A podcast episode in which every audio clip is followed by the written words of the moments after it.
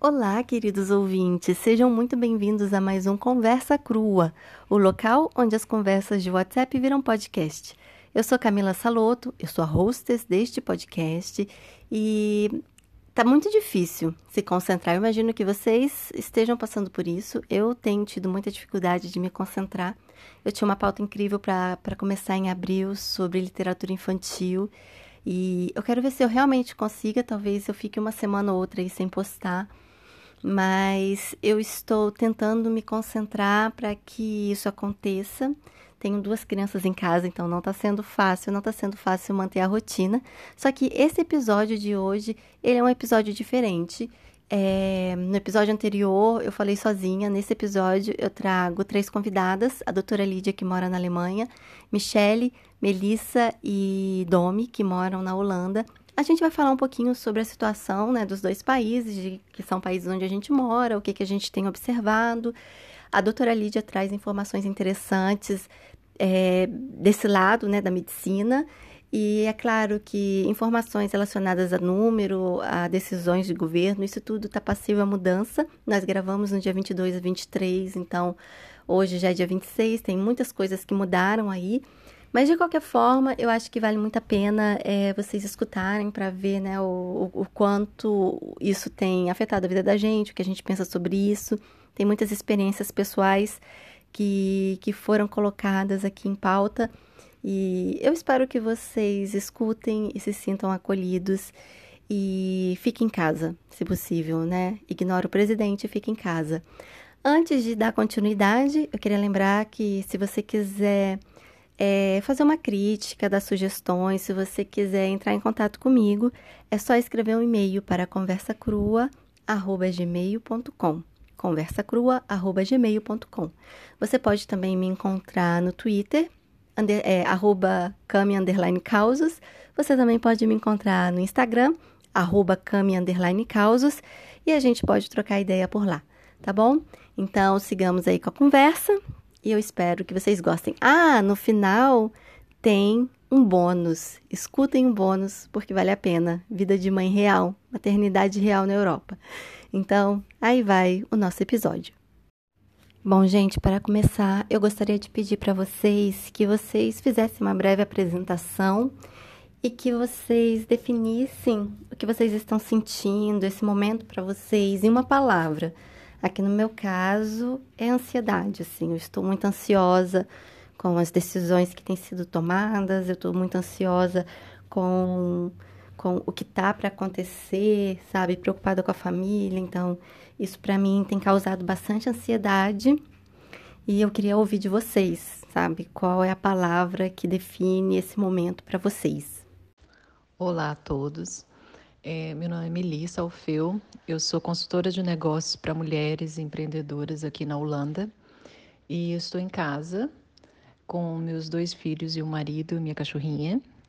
E a primeira coisa que vem em minha cabeça quando eu penso nessa nova situação do mundo é preocupação.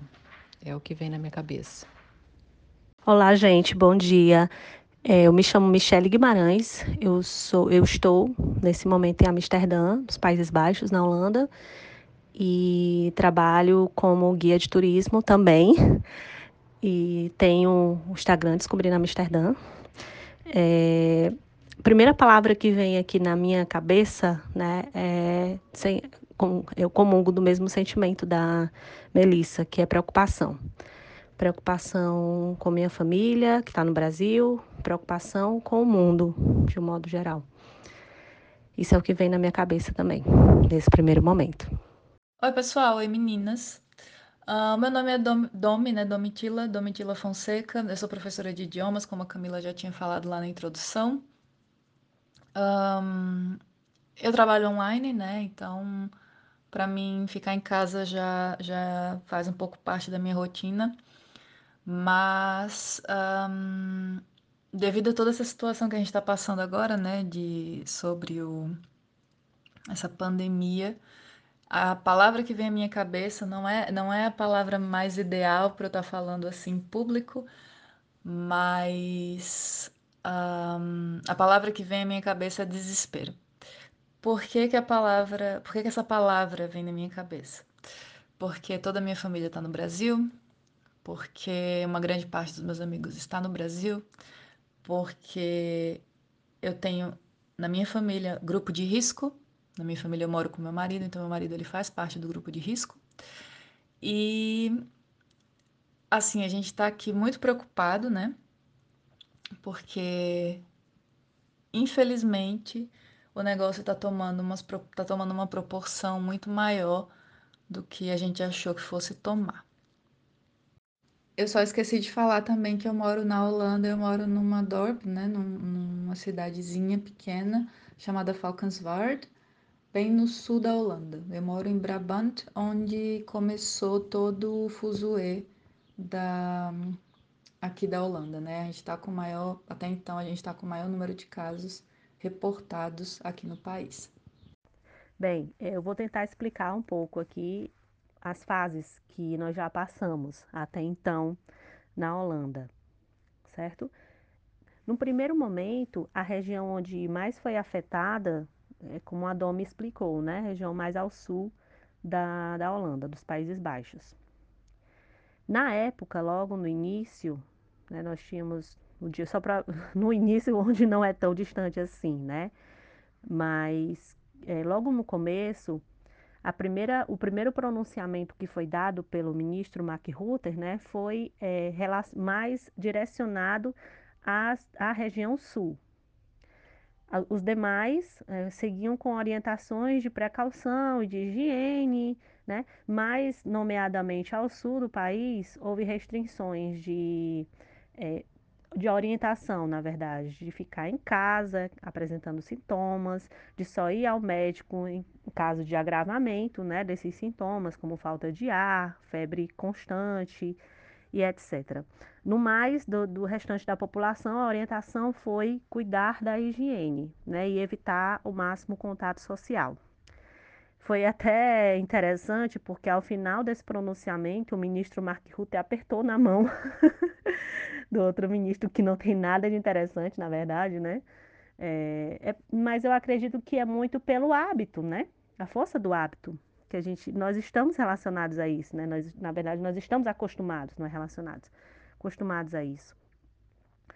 É, em seguida, né, três dias depois, nós tivemos uma, um aumento substancial no número de casos, né, praticamente dobrou né, o número de infectados, e houve um novo pronunciamento estendendo as orientações de restrição né, é, do Sul, que, que antes eram ao Sul, estendendo para o país inteiro.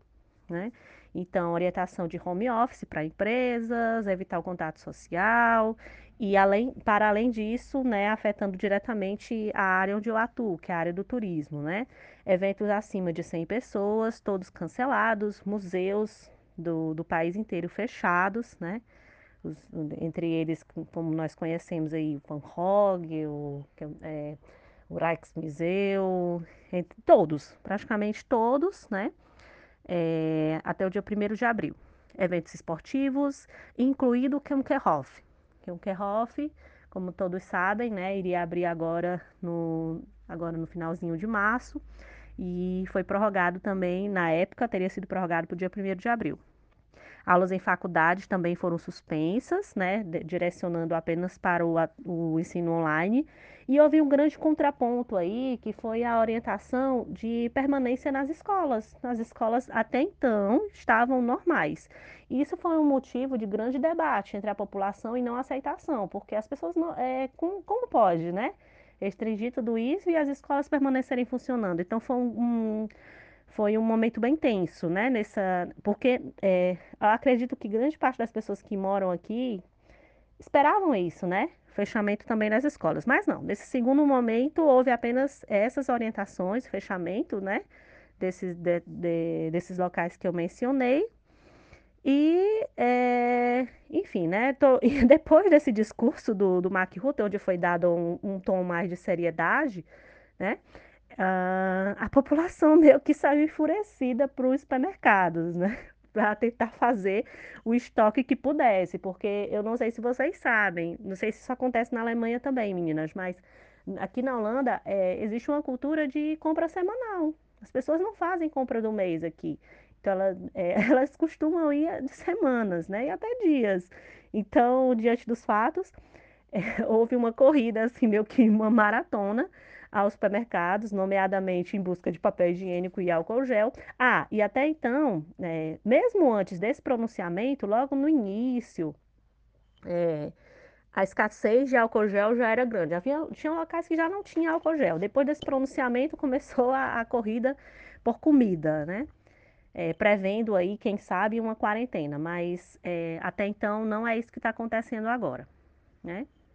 A terceira fase foi é, no dia 15 de março, a gente tinha até então 1.135 infectados e 20 mortes. O ministro ele fez um novo pronunciamento, aliás, os dois ministros, né? É, onde eles anunciam o fechamento das escolas até o dia 6 de abril, exceto né, esse fechamento impactando os trabalhadores que prestam serviços especiais, né, que poderiam deixar as crianças na escola. E, e, para além disso, houve fechamento de bares, de cafés, de restaurantes e de coffee shops. E além dos supermercados, quando houve o anúncio desse do, do que iria ocorrer o fechamento dos coffee shops, houve uma verdadeira corrida disparada aos coffee shops também, né? Mas é, o governo retrocedeu nesse sentido de fechamento e sim as pessoas podem ir comprar, né? E não permanecer, apenas comprar e levar já prevendo um aumento na questão do tráfico de drogas. Então, isso foi uma medida para que outras situações ainda piores pudessem acontecer, né? É, no meio que um movimento para evitar isso. E, e, houve o estendimento também dos museus, né? Do, do fechamento dos museus, que foi prorrogado ainda mais para 6 de abril. No mais, os hotéis eles permanecem abertos. É, orientação também para que as pessoas fiquem um metro e meio de distância. Os holandeses, na minha visão, e pelo que eu converso muito com meu esposo né, a respeito disso, e pelo que eu leio e que eu estudo também bastante da cidade, eu vejo que é, quem, é, quem vê de fora acaba percebendo uma certa tranquilidade. Né? E esse movimento existia realmente de tranquilidade e até um pouco de subestimação do, da gravidade da questão. Também, né? E paralela a isso. Mas é, eu vejo que não, você não vai ver no semblante do, do, do holandês o desespero. Pode haver a tristeza pela situação que está acontecendo até então. E você vê realmente que as pessoas não estão felizes, né? E nem deveriam estar, de fato. Mas é porque eu vejo que já aconteceram tantas coisas aqui, assim como na Alemanha também, e isso acaba me fazendo refletir no sentido de que a gente, de fato, a gente não pode perder o controle da situação. A gente precisa realmente estar preocupado, mas não perder o controle e ter o foco no que é preciso ser feito, né? Na minha visão até então. É... E depois disso, num acréscimo né, de medidas que foram adotadas, a União Europeia decretou o fechamento do, dos países né, por 30 dias e vários países até então estão de quarentena, como todo mundo já sabe. E aí depois eu vou falar um pouco, vou, no próximo agora eu vou falar um pouco do como é a minha percepção como profissional da área de turismo. Então, é, aconteceu exatamente assim como a Michelle falou, mas uh, a ficha para mim só caiu mesmo quando eu tive que ir no hospital Acho que faz umas duas semanas, é, fazem duas semanas exatamente que eu, que eu não saio de casa para fazer nada, assim. E só o supermercado, assim, uma vez para comprar o suficiente para semana, sabe? E é, a minha ficha caiu quando eu estava no hospital, né? Que eu fui com meu marido no hospital. E até então ninguém apertou a nossa mão, né? É, e, e aquilo ali para mim, eu, eu fiquei meio assim, é porque eu ainda ouvia muitos rumores, né? Muita gente falando, ah, não, mas é só uma gripe, é só uma gripe, é só uma gripe. E, e aí naquele momento eu falei, tá, se os médicos, se os médicos estão fazendo isso é porque, né, realmente o negócio tá complicado. E aí o hospital tava cheio de adesivo, sabe? Para nossa proteção, não vamos apertar sua mão, tá? E, e foi muito, para mim foi, foi, eu fiquei assim, tá, ok, né? O ponto, o ponto X para mim, quando eu vi que realmente o negócio estava feio, foi quando o, nos ônibus, né? Eles não estavam deixando mais a gente entrar pela frente. Eles agora botam um aviso para a gente entrar no ônibus no meio. Na verdade, a gente não entra mais. Na verdade, nem sei como é que tá o ônibus agora. Mas há exatas duas semanas atrás, é, tinha esse aviso no ônibus, né? Para a gente entrar pelo meio do ônibus e por trás, no caso e tinha uma corrente que separava o motorista das pessoas. Então, por exemplo, se você quiser, quiser chegar até o motorista, você tem que parar na corrente e falar com ele para que você não tenha contato com o motorista, para que você não ofereça risco para o motorista. Então, quando eu vi aquilo ali, foi que eu pensei, realmente, a gente está lascado, sabe? Foi quando realmente a, a eu cheguei na, na, nessa, nessa conclusão, que até então era uma eu ficava vendo os noticiários e falava, não, gente, é só a China.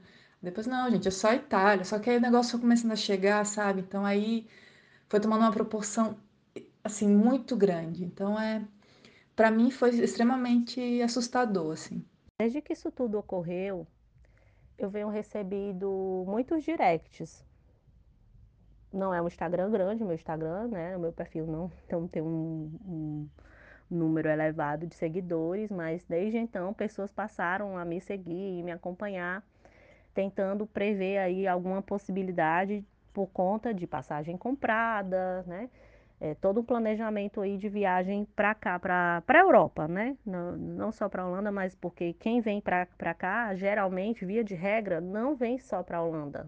Ele percorre outros países que fazem fronteira ou ou que há a possibilidade de, de deslocamento por trem, para além de aeroporto, enfim. E é, havia uma preocupação dessas pessoas, né? Então vieram me procurar, clientes também preocupados, né? E o meu movimento foi meio que de tentar orientar de acordo com as orientações que a gente estava recebendo naquele momento eu já enxergava que existia uma gravidade maior, para além do que estava sendo orientado, porém, é, eu vejo também que não adianta se contrapor, porque ao mesmo tempo não vai contribuir, né? não vai ajudar. Então, pessoas ficaram preocupadas, perguntando como é que seria, se adiava, se não adiava. E no primeiro momento, a minha orientação foi de que é, seria uma decisão pessoal, né? Mas à medida que as, as medidas elas foram sendo adotadas, né, e até então a gente tem agora, no momento, como certeza de que o fechamento de fronteiras já foi confirmado pela União Europeia, né, colocado aí por 30 dias, ou seja, fica uma situação bem desconfortável, porque por mais que a Holanda adote as medidas até o dia 6 de abril, né, que na minha percepção, muito provavelmente isso vai se estender ainda, né, até para respeitar esse, essa decisão da União Europeia como um todo, né, eu vejo que não existe muito sentido, né, e, e eu, e eu é, é muito difícil para mim dizer isso, porque eu também trabalho na área, né, e, e eu vejo que sem clientes a gente não tem como, né, mas antes de qualquer coisa eu sou ser humano e eu acredito que a gente tem que pensar no bem comum, né, então, em relação às medidas, né, das atrações, os ingressos dos museus, eles vão ser reembolsados, né, já estão, isso já está acontecendo. Alguma rede de hotéis como o Booking, né, de, de sites, também estão fazendo a restituição. É, companhias aéreas como a TAP estão anunciando que darão voucher para que as pessoas possam adiar as passagens, né, por até um ano. Então, esse movimento de atendimento a, a essas pessoas, ele está, ele está acontecendo gradativamente, porque uma vez que é novo para a gente, é novo para essas empresas também, é novo para mim, que vou, é, tive que dialogar com alguns clientes para buscar o adiamento, né, dessa, porque é, o, meu, o meu negócio é 50% de entrada, né, e o restante é pagamento. Então, é, depósito para confirmação da reserva do, do, tour, né? Vamos dizer assim, do serviço que eu vou prestar. Então, é, eu acredito que um, esse movimento ele é muito novo para todo mundo, né? Na minha percepção. Eu não sei se eu estou falando demais, mas é, como um profissional da área do turismo, Eu vejo que, e é, um, e é, é algo que eu venho batendo desde que isso tudo começou, e pedindo né, às pessoas que têm passagem comprada, que procurem, dentro do, das suas possibilidades, adiar, não cancelar. Porque uma vez que já está comprado, né, se houver essa possibilidade, é claro, é, para que se monte uma corrente colaborativa, não só em relação à área do turismo, bem como outras áreas também, né? Porque é, quem vai sofrer o impacto de tudo isso, quem já está sofrendo, na verdade, são os micro e pequenos empreendedores. Ok, o governo holandês vai oferecer ajuda e isso já era esperado. Porém, eu vejo que, na minha visão como empreendedora da área de turismo, eu dependo diretamente do meu cliente brasileiro. E que essa, esse momento de restrição ainda mais latente vai acontecer no Brasil ainda. Infelizmente, isso tudo ainda está só começando. Né? Essa migração de medidas mais restritivas, mais severas, em algum momento vai chegar. E é, nós vamos pagar a fatura de tudo isso.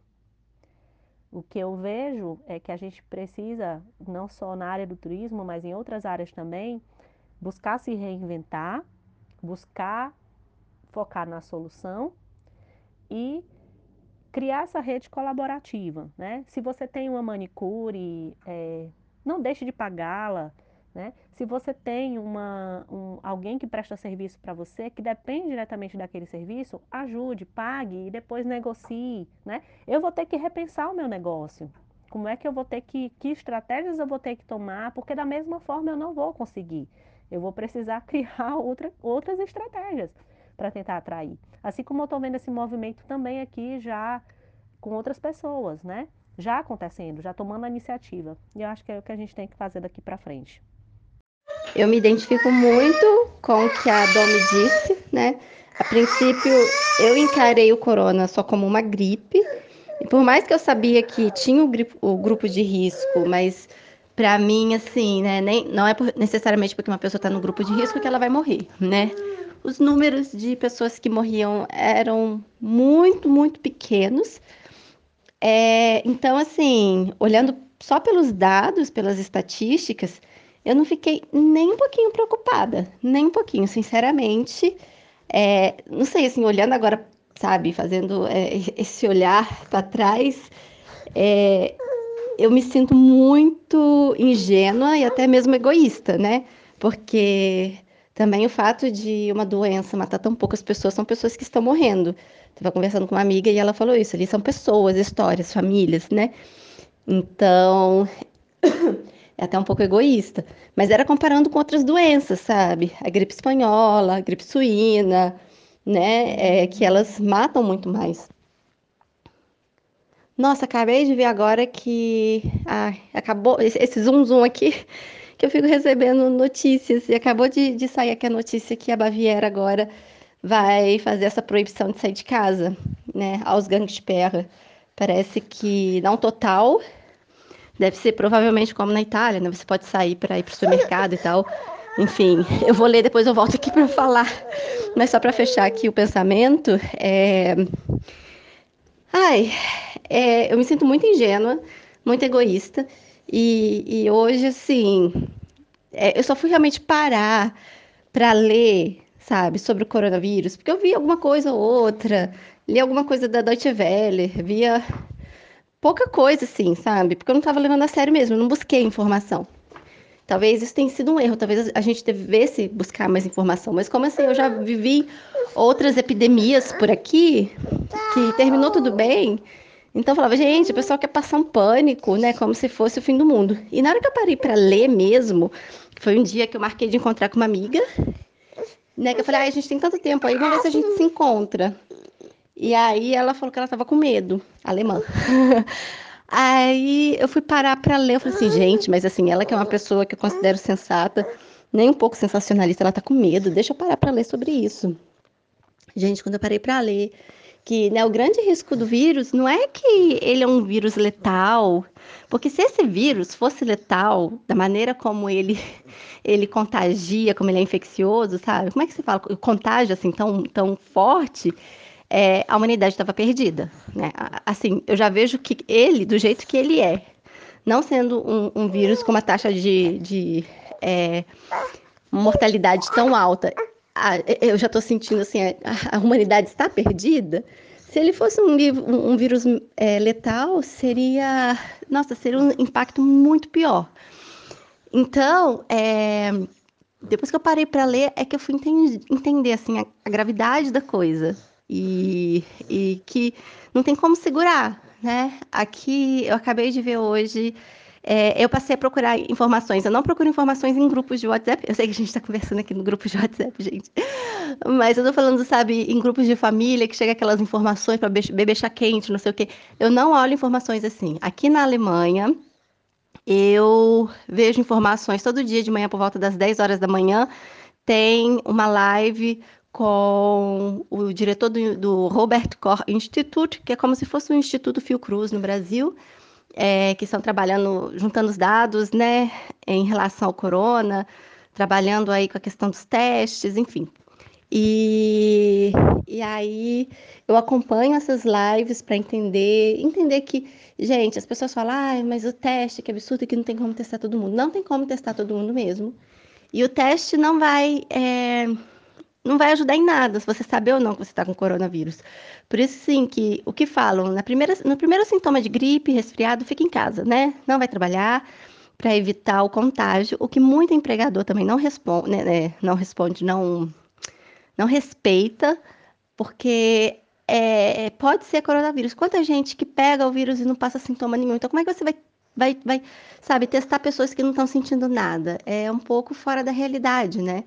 A Coreia do Sul, se não me engano, ela fez um, uma quantidade de testes e a gente está aqui com a Lídia, que é médica. A Lídia pode talvez falar um pouquinho sobre isso. E é, e é isso, assim, é, é, é, depois que eu, que eu li mesmo, que eu me informei, assim, é, procurei dados da Organização Mundial de Saúde, parei para acompanhar, inclusive, é, o Atila, que é virologista, fez doutorado nos Estados Unidos justamente sobre o coronavírus.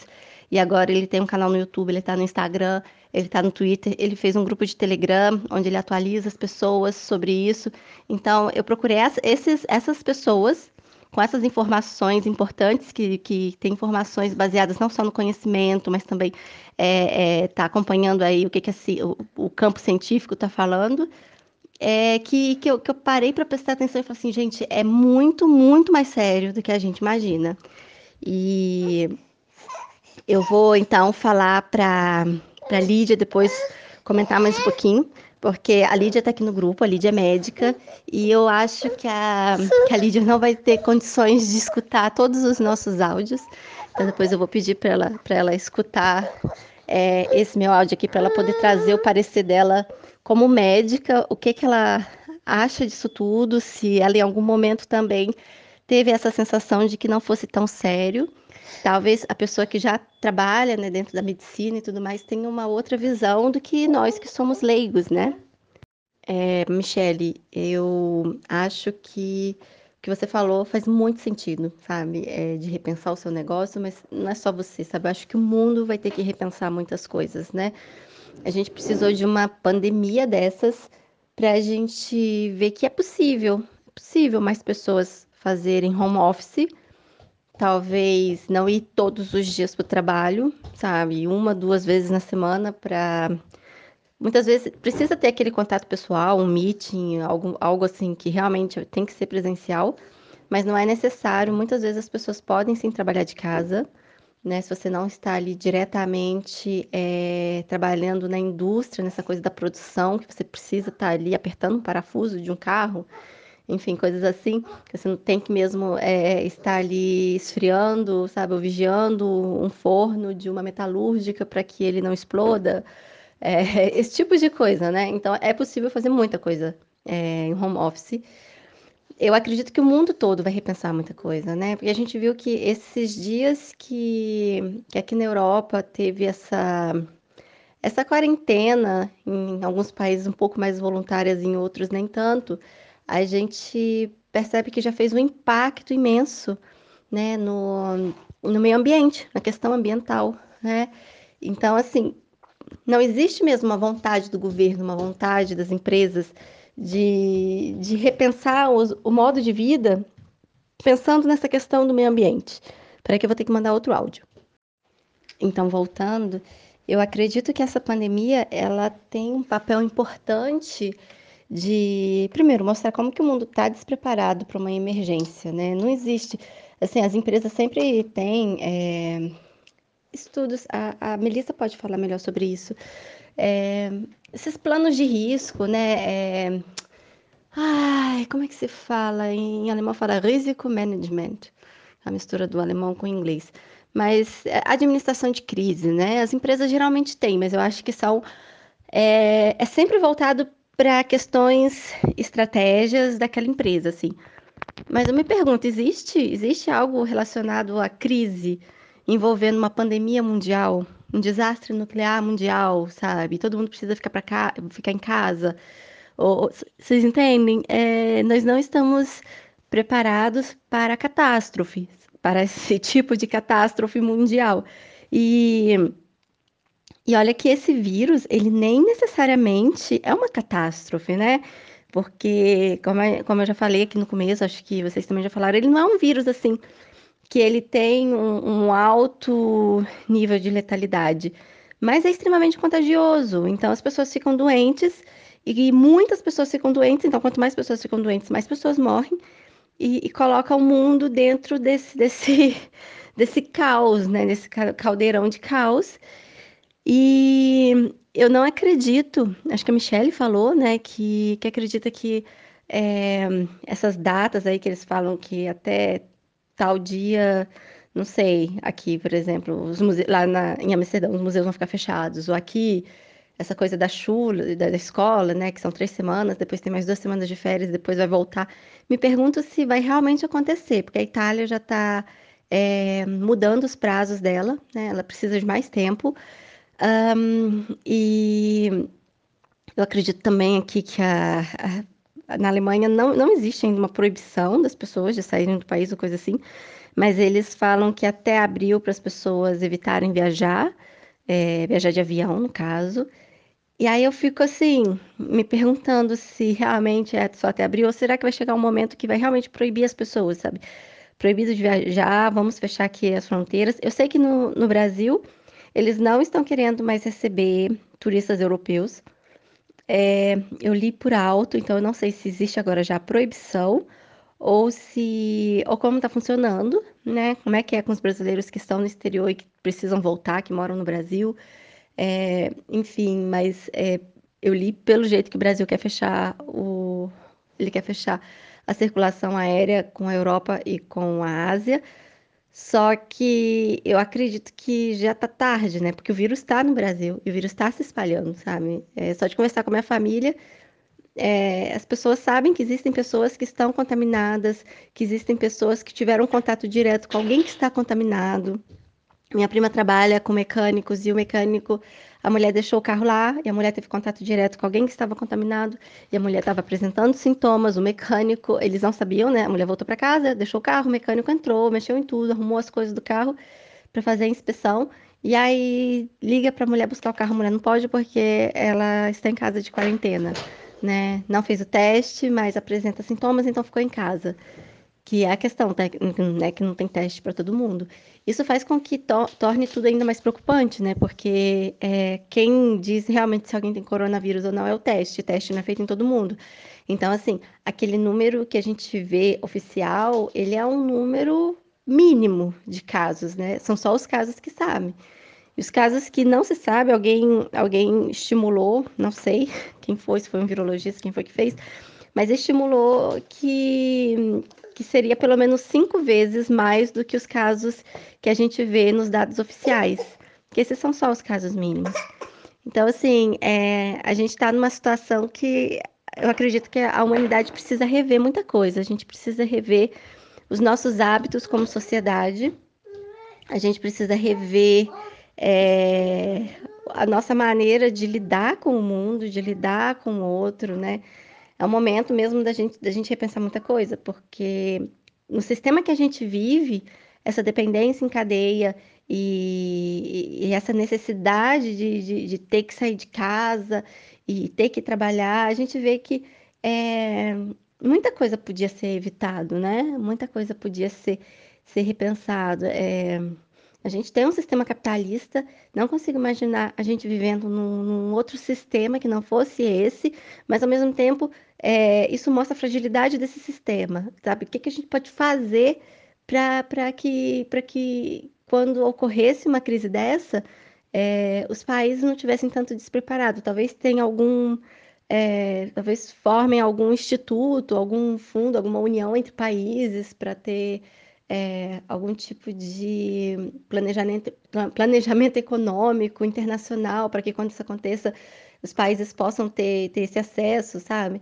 Eu não sei, não sei como fazer, não sei como que seria possível isso. É, talvez tenha até algo parecido no, no Fundo Monetário Internacional, mas é, eu me pergunto se, se, se existe, sabe, uma saída porque o corona ainda não é um dos piores males, mas imagina um vírus que realmente é, seja extremamente contagioso e muito mais grave, deixa sequelas aí muito mais graves do que o corona. Então, acho que aí a gente, a gente estaria perdido como humanidade, né?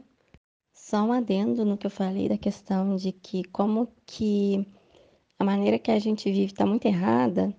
É, eu acabei de assistir a live do governador, do ministro, assim, do estado onde eu moro, aqui na Baviera. E, e aí eles falaram, né, que eles vão conter mais ainda é, esse tráfego de pessoas na rua. Então, eles querem mesmo que as pessoas fiquem em casa o máximo possível. Ainda liberaram passeio em floresta, né, sair para tomar um ar puro, andar com cachorro, mas eles querem que as pessoas façam muito rápido. Então, a polícia agora vai começar a controlar e quem, quem, por exemplo, sair e formar grupos, sabe, para fazer passeio, coisa assim, eles vão, eles vão poder levar uma multa de até 25 mil euros. E aí, dentro das coisas que eles falaram, que eu achei muito interessante, porque não era só o ministro, né? Era o ministro e o pessoal da Secretaria né, de Segurança, Secretaria de Saúde e tal. E uma das coisas que eles falaram é que eles agora vão dar um apoio estatal muito forte para, para os hospitais, porque eles entregaram demais os hospitais ao liberalismo e agora eles estão vendo realmente a importância de, do, do Estado, sabe, dentro de um momento como esse de crise, no apoio estatal. E são, são, são hospitais universitários mesmo, mas eles falam na questão, por exemplo, de o Estado poder fornecer o material para eles no sentido de produção mesmo, né? Porque eu tô com um gatinho falando miau aqui. Então, é, do Estado mesmo é, encabeçar essa questão, por exemplo, da, da, produção de máscaras, né? Porque eles estão dependendo de máscaras que não chegam. Eles pagaram, mas as máscaras não chegam. E, e, no mercado está em falta, acho que no mundo todo, né? Parece que a China agora voltou a produzir as máscaras e tal, mas eles, é, eles agora vão fazer a produção de máscaras para os médicos, né, para o pessoal que trabalha, enfermeiros que trabalham em hospitais, eles vão começar a produzir aqui dentro da Baviera mesmo para eles, e porque eles não querem mais depender de, de, de depender que, que venha de um outro país ou de um outro estado. E eu achei muito interessante, porque esse CSU, ele é um partido hum, realmente mais volta, voltado para o mercado, liberal, assim. Então, é, teve essa, essa meia-culpa aí que eu achei bem interessante no discurso do primeiro-ministro, ou do ministro, na verdade, aqui do Estado. Seria como um governador do Estado, né? Eu acho que, que é, é, o corona ele está trazendo essa possibilidade da gente repensar muitas coisas. Eu fico feliz de ver políticos agindo dessa maneira. Camila, eu acho que o termo que você estava buscando era gerenciamento de risco. Toda empresa, principalmente de médio e grande porte, ela tem, no caso das grandes empresas, ela tem normalmente um setor de gerenciamento de risco, que na verdade é para situações atípicas, né, que podem ocorrer, é, quebra na imagem da empresa por alguma situação, ou no caso, por exemplo, da Vale do Rio Doce, aquelas fontes de barreira que houve. Então, existe sim uma visão estratégica para situações atípicas que ocorram que abale a empresa. Mas, na minha opinião, não existe nenhuma, nenhum gerenciamento de crise que possa prever uma pandemia. Porque nessa proporção, eu estava lendo alguns artigos que informam que essa é a recessão que vai vir, que já está vindo, né? Mas que vai vir com mais força pós-corona, ela só foi vista na após a Segunda Guerra Mundial. Então, assim, o corona vai vir, nós vamos passar por essa fase, não sei quanto tempo, não sei se vamos ficar mais um mês, dois, seis meses que seja trancados dentro de casa, a gente, a gente não tem como prever, ninguém tem como prever. Vamos passar por ela, isso é certo. Após isso, a recessão que vai vir, a quantidade de gente desempregada, a quantidade de gente sem ter renda e que o, os governos não vão dar conta de dar assistencialismo total para toda gente, porque a, a demanda vai ser muito maior Olha, amiga, isso aí que me deixa preocupada. Um dado que eu considero importantíssimo nesse momento e que eu vejo pouca divulgação é com relação à questão de leitos em percentual de intensive care, né? Que aqui na Holanda é, está disponível em uma média em todo, por todo o país em uma média de 1.100 leitos de intensive care, que é o referente ao, ao UTI no Brasil. E houve a divulgação de e uma previsão que no momento é, existem disponíveis 575 leitos, mas que a, na próxima semana espera-se mais de mil casos em que há necessidade de intensive care. Ou seja, a, a conta não bate, né? E eu acho que, na minha percepção, essa informação ela deveria ser divulgada nos outros países também, inclusive no Brasil. Quanto de percentual que esses leitos estão disponíveis e o quanto se espera para que todo mundo realmente tenha a ciência de que é algo de fato grave, né? Na, na minha impressão. Oi, gente querida, eu sou a doutora Lídia Popper, sou médica dermatologista, radicada aqui na Alemanha já há 13 anos. E nesse momento crítico de pandemia do Covid-19 ou do coronavírus, a primeira palavra que me vem à mente é angústia. Porque eu, como profissional médica, sei do meu dever de esclarecer as pessoas, sei do meu dever de tratar, de ajudar nesse período tão caótico e crítico, e ao mesmo tempo fico angustiada, com o coração apertado, quando eu vejo o que o futuro pode nos trazer se as pessoas não forem consequentes, se elas não forem obedientes e coerentes com o que está sendo pedido e preconizado. Lídia, sobre essa fala da Michelle, né, que ela apresentou ali é, um dado de quantos leitos né, de terapia intensiva que estão disponíveis ali na Holanda você sabe se aqui na Alemanha tem assim um, um número palpável ou como vai ser? Porque é, o que eu li até agora é que eles estão pretendendo fazer a partir do momento que os hospitais não tiverem mais leitos disponíveis, é, caso chegue a esse ponto, é, usar clínicas de reabilitação, até hotéis vão estar disponíveis né, para liberar os quartos para funcionarem como leitos, enfim. Mas existe algum dado assim, aqui na Alemanha, você tem conhecimento de algum dado assim para a Alemanha também? Lídia, sobre a sua fala ali em relação à questão da DOME, é, eu tive uma reação um pouco semelhante à DOME, porque, na verdade, como eu moro aqui também já há 13 anos, eu passei, como você também com certeza já passou, por diversos momentos que a gente meio que segurou o ar aqui, né? Quando teve a gripe suína, eu lembro que, nossa, eu fiquei, acho que foi a primeira que eu vivi aqui em 2008, se não me engano. Eu já estava indo para a universidade. Nossa, eu lembro assim que era um medo, sabe? Nas aulas a gente não podia sentar perto um do outro, a gente mantinha uma distância. Os professores estavam sempre abrindo as janelas, a gente a gente estava com medo. Na minha cidade teve gente que foi para quarentena e, e aí, de repente, meio que tranquilizou. Aí depois veio veio mais alguma crise e eu acho que a última foi a crise né, do vírus do ébola, que foi em 2013, 2014, por aí. Que eu me lembro muito bem, até que uma amiga minha, ela estava com medo de ir para o Brasil com o bebê, porque estava no, no ápice da crise e tal. E, e eu não. Então, assim, parece que por ter passado assim por, por essas crises, eu já não não levei tão a sério mais, porque não ficou. Eu, eu sinto que não tenha ficado claro para mim que o grau de contágio desse vírus era tão alto.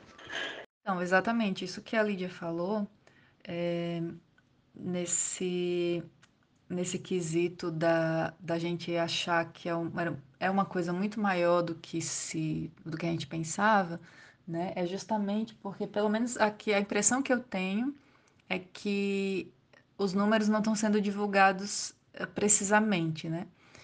E, e aqui eu tenho um exemplo, assim, a minha sogra, ela é fisioterapeuta, né? Ela, ela tá literalmente quase tomando álcool em gel, porque ela tá trabalhando também na, no suporte, né? Aos uh, infectados. Mas um, o que é ela da minha família é a única pessoa, né, da família do meu marido, é a única pessoa que está tratando isso com seriedade. Que, por exemplo, a minha, a minha, eu ainda vejo, né, uh, parentes nossos saindo com criança. Então é, é assim, realmente eu acho, eu acredito que as pessoas estão achando que é uma coisa que só vai atingir gente mais velha. Então, por isso que eu, eu acho que as pessoas estão realmente ainda, né, saindo, passeando, achando que não vão sofrer consequências com isso. Eu acho que seria até interessante, uh, talvez a Lídia falar um pouco, né, sobre consequências que isso pode, pode trazer para pessoas mais jovens, né? Porque aqui na Holanda, os casos de falecimento são entre 60 e 90 anos, 95 anos, se não me engano. Então, o número tá antes era 70, 90, né? Agora é 60, 90. Então, o, o número tá a idade tá baixando, né? Então daqui a pouco é 50, 40, enfim. E, e aqui em casa, por exemplo, quando eu falo com o meu marido, por exemplo, que eu falo para ele, ah, as pessoas, eu vejo que na, pela janela, eu vejo muita gente já usando luva, né, por exemplo. E às vezes eu falo pro meu marido, ah, não, você já viu que o pessoal tá usando luva, né? Os, os carteiros também estão entregando tudo com luva. E meu marido ri. Sabe? Ai, não precisa disso. Gente, é, é, é uma coisa assim. Realmente eu acho que as pessoas não têm a noção do perigo que isso é, sabe? Então eu acho que as pessoas realmente estão jogando uma roleta russa aí. Mila, falando da, da fala do ministro, é, sobre essa questão do, da interação né, dos mais jovens e tudo, é muito pertinente a fala da, da Domi, quando ela disse que o esposo dela não. É, na verdade, ela acredita que é um exagero. E essa crença, ela está mu tá muito latente aqui na maioria das pessoas. Eu vejo aqui gente na frente, crianças na frente do meu parque aqui brincando, gente ainda circulando, embora aqui em Amsterdã a circulação tenha reduzido consideravelmente. É, vi, ouvi algum, meu esposo né, relatando aqui que ouviu algumas críticas no, na rádio em relação a essa fala, porém é, não há uma divulgação muito ampla e as pessoas também não dialogam muito e não comentam muito sobre isso. Tá todo mundo meio que é como é, é um movimento que a Domi falou muito bem da imprensa aqui, né? Ela não fica soltando muita coisa, muita informação. Ela fala realmente assim repetidamente as informações é, mais básicas. É, com relação à questão do exagero, se é exagero ou não, o, o que me chama mais atenção desde o início e sempre me chamou é a questão da, da capacidade de atendimento da saúde. Né, em, em, cada país. Cada país tem o seu, a sua quantidade máxima, né? tem o seu limite. E para atender demandas não só de corona, mas de um acidente que acontece, de coisas em geral que, que é quem da área da saúde, a doutora Lídia é muito melhor do que para falar né, sobre isso, mas é, de outras demandas hospitalares também, cirurgias urgentes, enfim. Então, é, a minha preocupação desde o início foi isso. E eu vejo que é, ainda não está aos olhos da, das pessoas isso. Não é o fato da gravidade da doença, é o fato de que o percentual de pessoas que podem se agravar, que podem chegar no estado crítico, não conseguirem atendimento pela falta de equipamento ou falta de leitos. Essa é, eu acho que é o ponto-chave e que a população, de um modo geral, da, da, da, do mundo ainda não percebeu, né? Ou a grande maioria dela.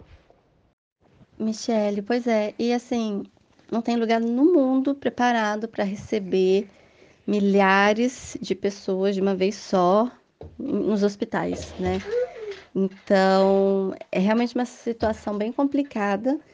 E eles tomaram aí alguma medida em relação a isso, porque aqui, por exemplo, é, eles já falaram que clínicas de reabilitação vão ter o espaço utilizado para leitos, um, que hotéis se for necessário também, vão ser utilizados como leitos, assim como salões.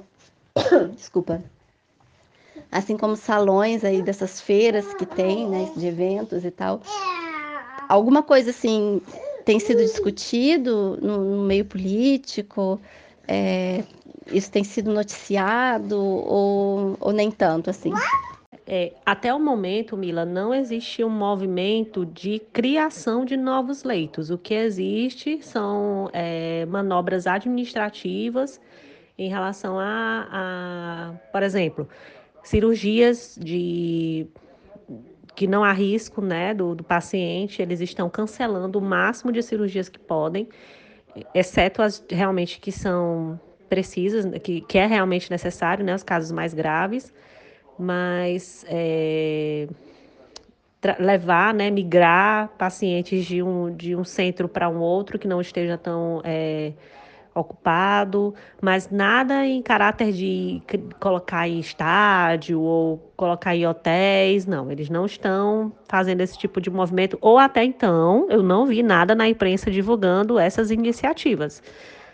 É, é, o, que, é o que temos de informação até o momento, é isso que eu te falei além do fator de leitos, porque eu vejo, ao meu ver, que pelo movimento que eu vejo da divulgação na imprensa holandesa, e é um ponto que o meu esposo, ele, meu esposo é que me deixa mais a parte aqui quando eu estou aprendendo holandês, viu, gente? então, muita informação ele escuta e ele me passa, né, do que ele ouve. E é um ponto importantíssimo aqui não é necessariamente a questão dos leitos. É um ponto de preocupação, sim, mas aí o governo holandês vai, vai tomando as medidas que ele acredita que é, que é importante, né, junto ao Ministério da Saúde daqui. É, o ponto-chave aqui é pessoal, é de pessoal. Não há. Isso é um ponto que sempre foi é, muito discutido aqui: a, a falta de pessoal para atender essa demanda enorme né? Que, que, tá, que está à via ainda, porque ainda nem chegou, ainda vem. Então, a, é, o ponto X aqui, além dessa questão do intensive care, é o ponto de ausência de pessoal, a escassez de profissionais, entendeu? Acho que uma das coisas que mais é, me surpreendeu, assim, desde que eu acompanho vocês no Instagram, é a fragilidade do sistema de saúde daí, né? É, a Domi, que já morou tanto na Alemanha quanto na Holanda, ela até fala, né, que no, é, os brasileiros eles costumam reclamar bastante dos médicos na Alemanha. Eu acho que aqui a gente tem sim bons profissionais, mas no Brasil um bom profissional, além de ser um médico humano, além de fazer bons exames, ele também tem uma visão muito empática pelo paciente, né? Então isso para a gente é um, é um bom profissional. Aqui um bom profissional é aquele que faz o trabalho dele, né? Aquele que vai, olha, analisa se ele te faz um exame mesmo, se ele te toca e tal. Então você está ali diante de realmente um, um, excelente profissional. Eu já passei por bons profissionais aqui, já passei por profissionais profissionais ruins. Isso aí é criança, gente. Passei por profissionais ruins também. Então é, eu tenho as duas experiências, mas eu sei que pelo que acompanho vocês Aí na Holanda, é, o sistema é bem caótico, né? Se vocês quiserem falar um pouquinho para a gente como é que é, a Domi pode fazer a comparação dela da, com relação à Alemanha e Holanda, se quiser. Eu tenho que ir atrás de criança porque tem criança chorando ali, gente. Camila, na verdade, o que acontece? Qual é o principal choque cultural do brasileiro em relação a, ao sistema de saúde holandês? É que aqui o sistema não é preventivo, ele é pós-tratamento, ou seja, se você está doente, principalmente uma doença séria, você é atendido, né? Mas até você chegar esse percurso de você ter todo o atendimento do diagnóstico, de realmente que precisa de uma atenção especial, ele é muito difícil. Ele realmente eh, precisa de uma ênfase maior para que você consiga sair do seu médico de família e ir para um especialista. Mas depois, uma vez que você está no hospital, você é bem atendido. Você tem, você tem um sistema de saúde que funciona.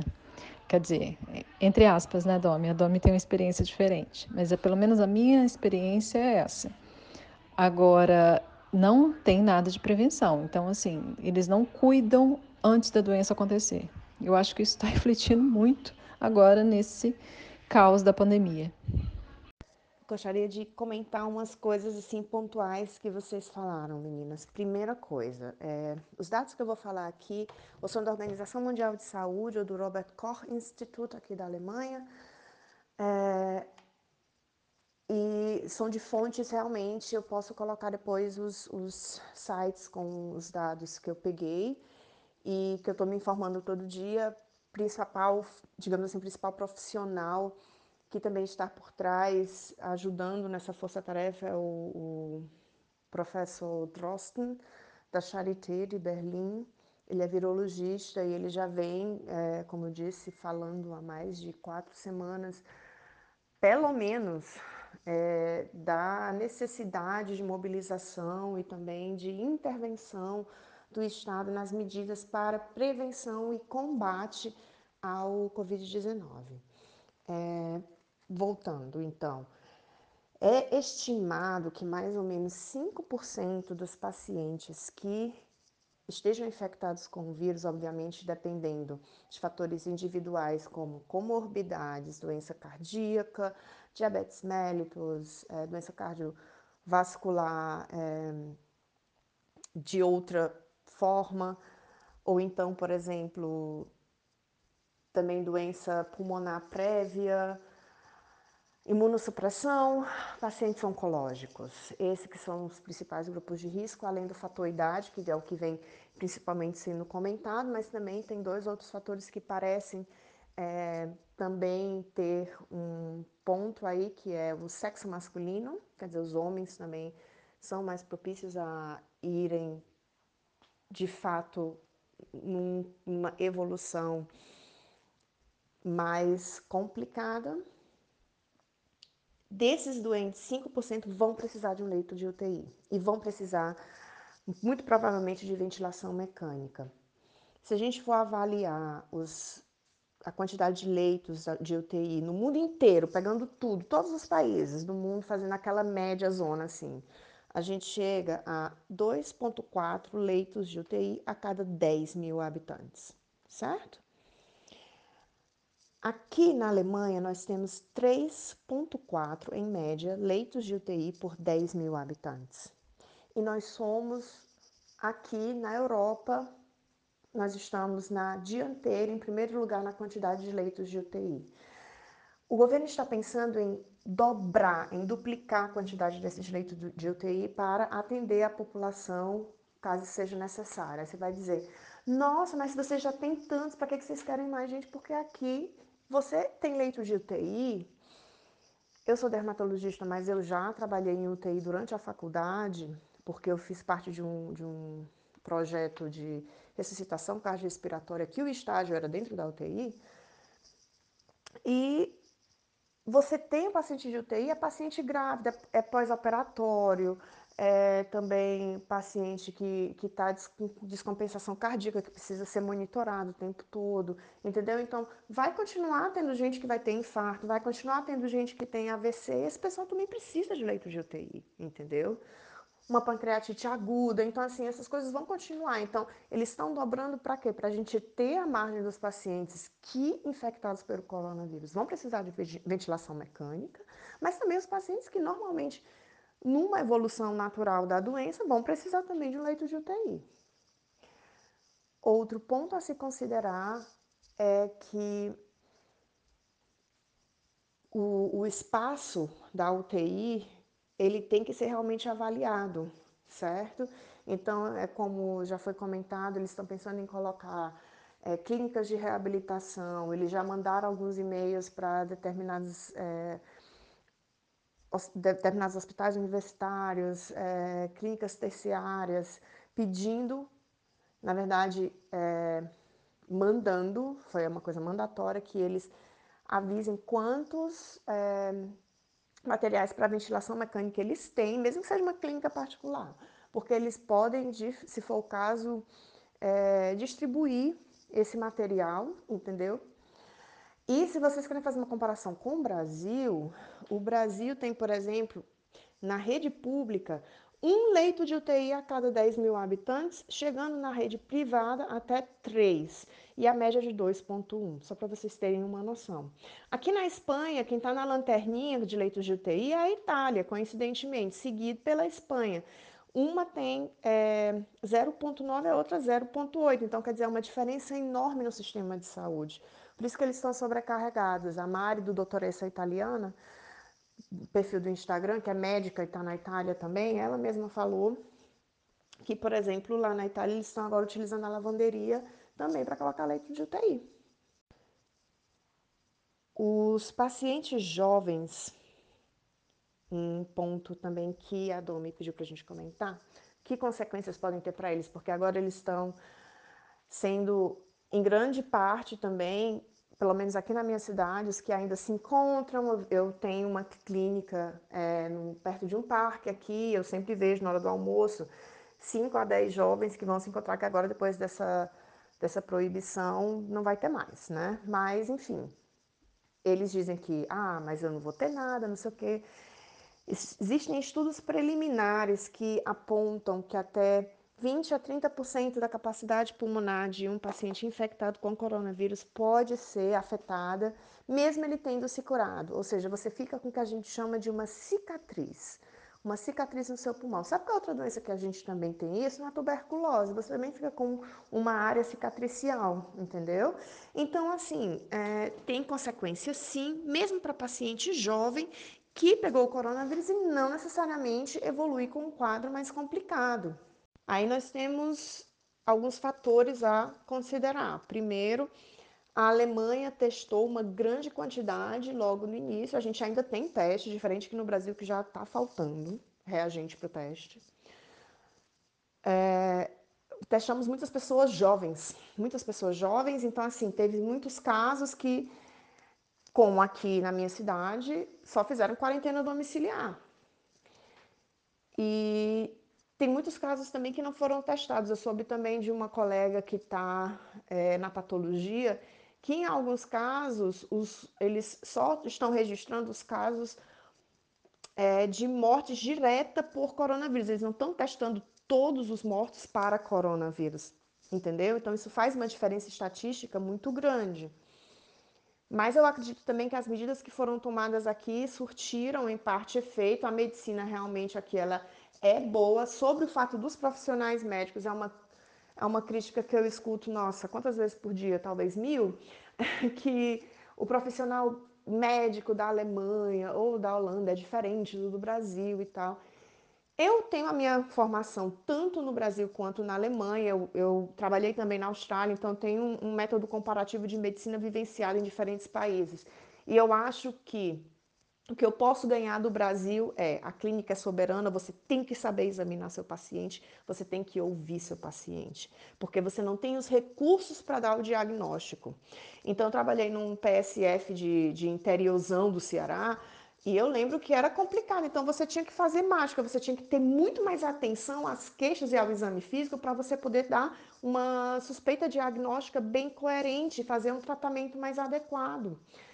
Por outro lado, na Austrália, por exemplo, eu senti uma hierarquia muito horizontalizada. Tem muitos recursos, mas para você, até você chegar no especialista, você tinha que esperar muito. Um pouco semelhante ao que a gente enxerga, por exemplo, na Inglaterra.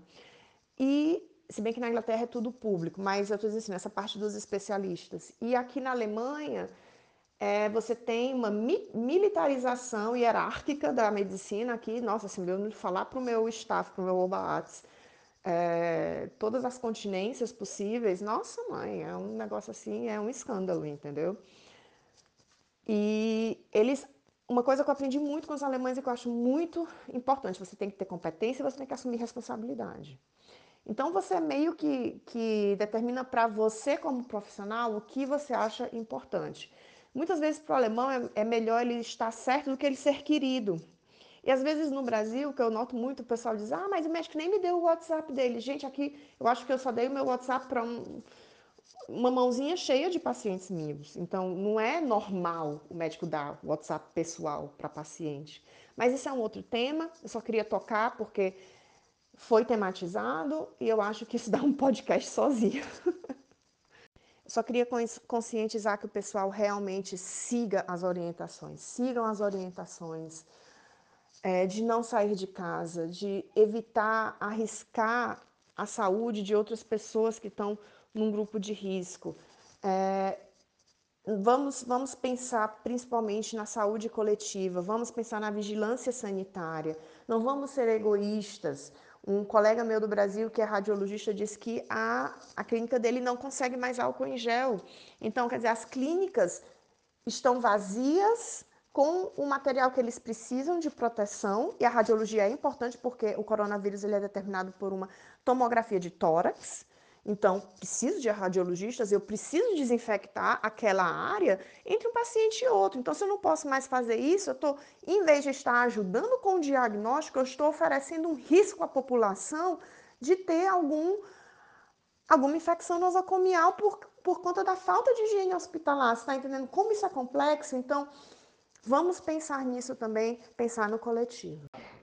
É, Camila, eu não sei há quanto, quanto tempo né, vai se estender esse podcast, mas é, não sei, como uma, uma palavra de fechamento, né, ou até mesmo de um sentido de orientação mesmo, eu queria ouvir da doutora Lídia quais órgãos, para quem está no Brasil nesse momento, né? Porque eu aqui na Holanda eu sei a quem eu preciso recorrer, quais são as, as fontes seguras, né? Onde eu posso obter informações e não cair na historinha das fakes, porque as redes sociais elas estão assim entupidas de informações que cada um fala uma coisa, virou todo mundo médico, cientista, infectologista de uma hora para outra, né? E eu acho que isso causa apreensão em pessoas que não têm tanto discernimento, né, para entender o que, que é verdade, o que, que não é. Então, eu queria ouvir da doutora Lídia quais são os órgãos em que é assim a fonte principal de pesquisa, onde a gente pode obter as informações principais no que compete a, ao corona. Bom, eu escutei os áudios da Lídia agora pela segunda vez. Eu anotei algumas coisas aqui que né, eu achava realmente interessante. É algo que eu estou sempre batendo na tecla desde que a ficha caiu para mim, né? É, como não sou da área assim da medicina e eu, eu sou da área do jornalismo e como é, sempre quando acontece situações assim, né, de, de epidemias, como já ocorreu, eu sempre senti um, um grau de sensacionalismo nas matérias. Então, eu acho que foi uma das coisas que me afastou um pouco, assim, de realmente levar o, vírus, o coronavírus a sério mais cedo foi a questão do sensacionalismo que a gente costuma ver nas mídias. Então, para mim, é, era mais uma epidemia, como já tiveram outras, e eles estavam causando sensacionalismo. É, eu comecei a achar estranho, assim, quando eu comecei a ver as orientações do governo da Alemanha. Eu falei assim, nossa, mas o próprio governo agora está colocando é, medo na população, né? Porque começaram a falar da importância de ter um estoque caso fosse necessário, que isso partiu inclusive do governo mesmo. É, foi depois que saíram essas, essas notas, as pessoas passaram a fazer compras aqui como se não houvesse amanhã. Agora o governo já está falando o contrário, por favor, parem, que vai ficar tudo bem, né? Mas eu lembro que eu falei, nossa, mas o governo está agora tão sensacionalista e ainda assim eu, eu estava com uma certa resistência, né? Porque eu não tinha realmente parado para me informar, que eu acho que foi um grande erro, assim, né? Que vou levar para a vida agora. Tudo bem, se, se eu acho que. É...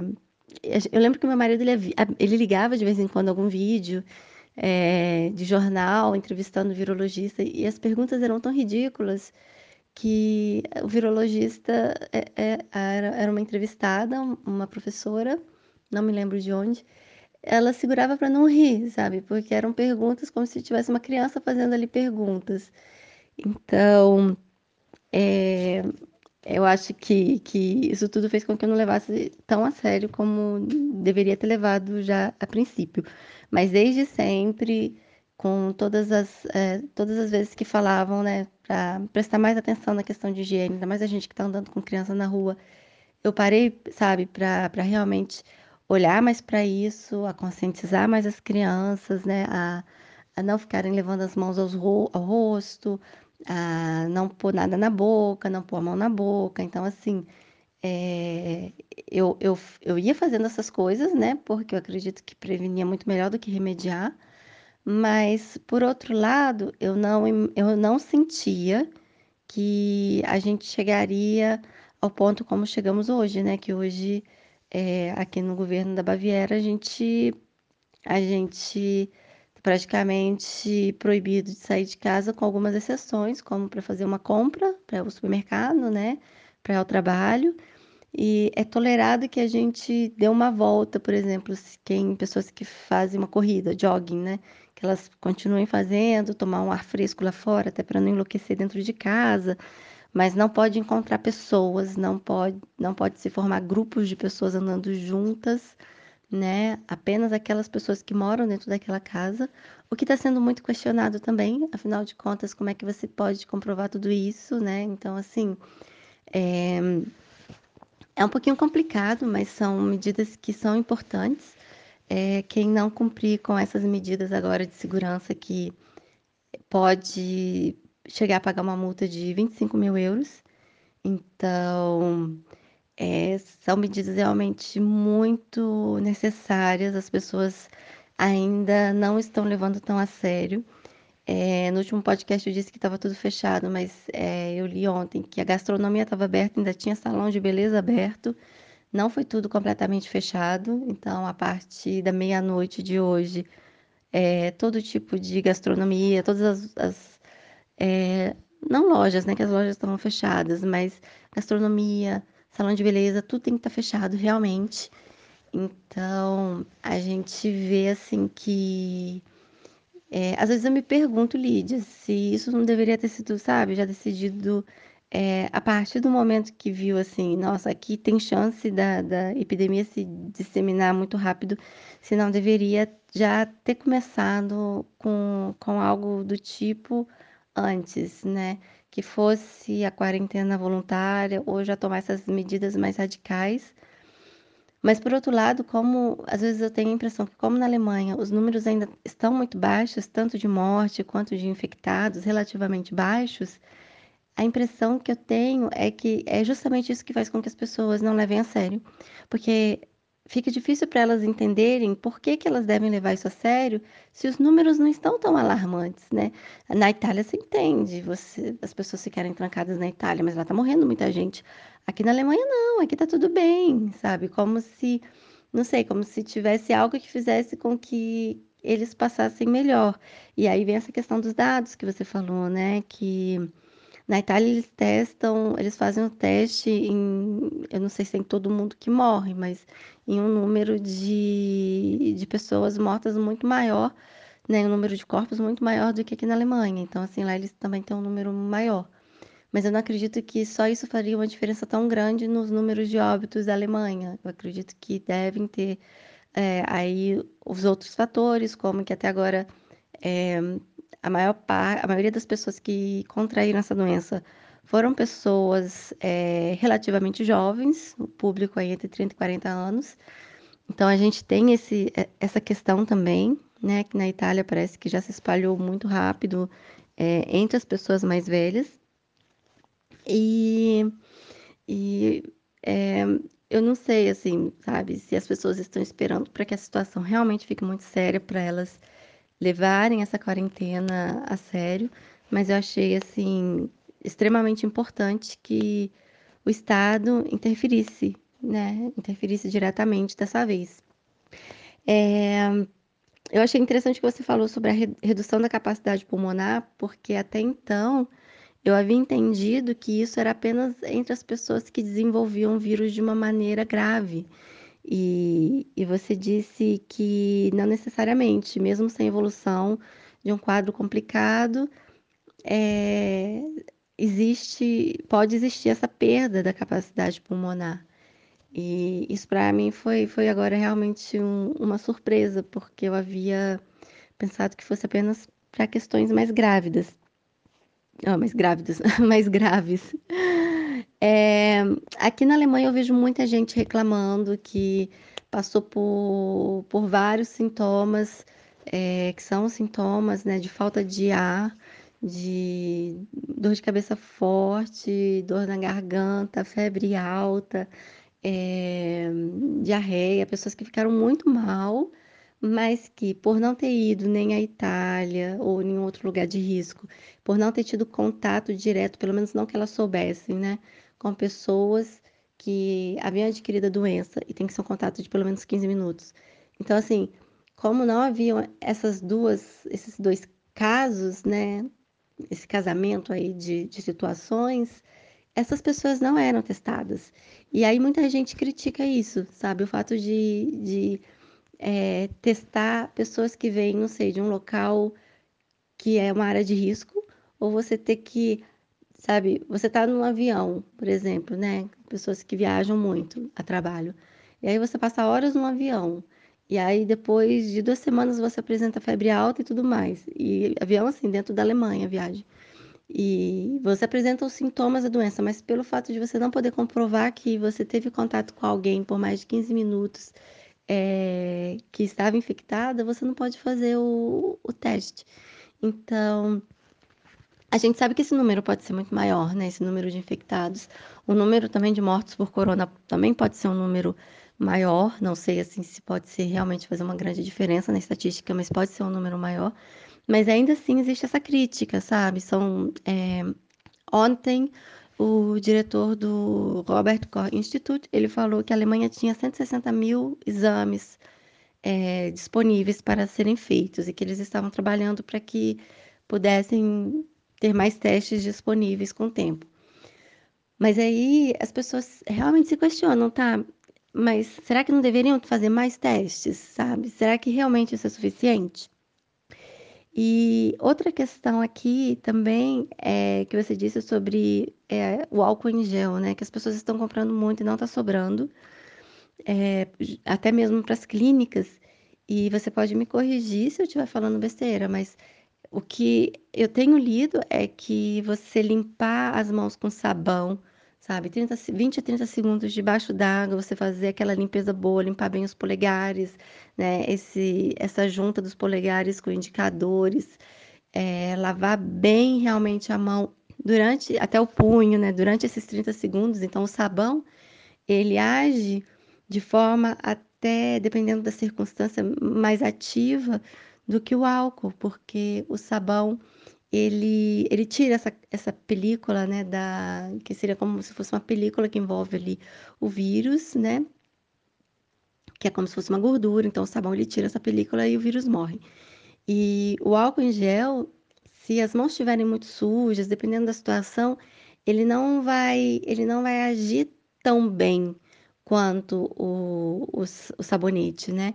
E justamente por isso ele é muito importante para esses locais, como hospitais e tudo mais, é, eles, eles têm que estar ali para as pessoas é, realmente desinfetarem. A pessoa lava a mão, aí ela passa aquilo ali como uma segurança a mais, né? E, e isso está faltando. Então, é, se, se for errado isso que eu estou falando aqui, você pode me corrigir. Mas é, eu reforço aqui, né, isso que você falou.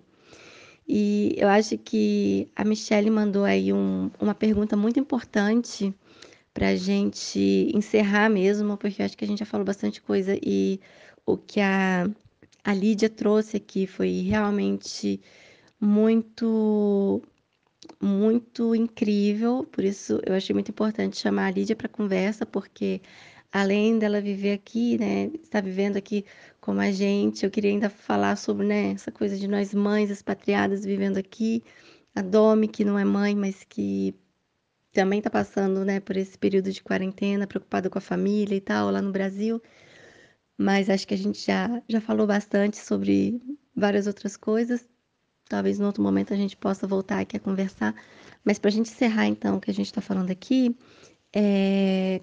onde, onde a gente pode buscar informação no Brasil? Qual, quais fontes a gente pode considerar é, confiáveis aí, Lídia?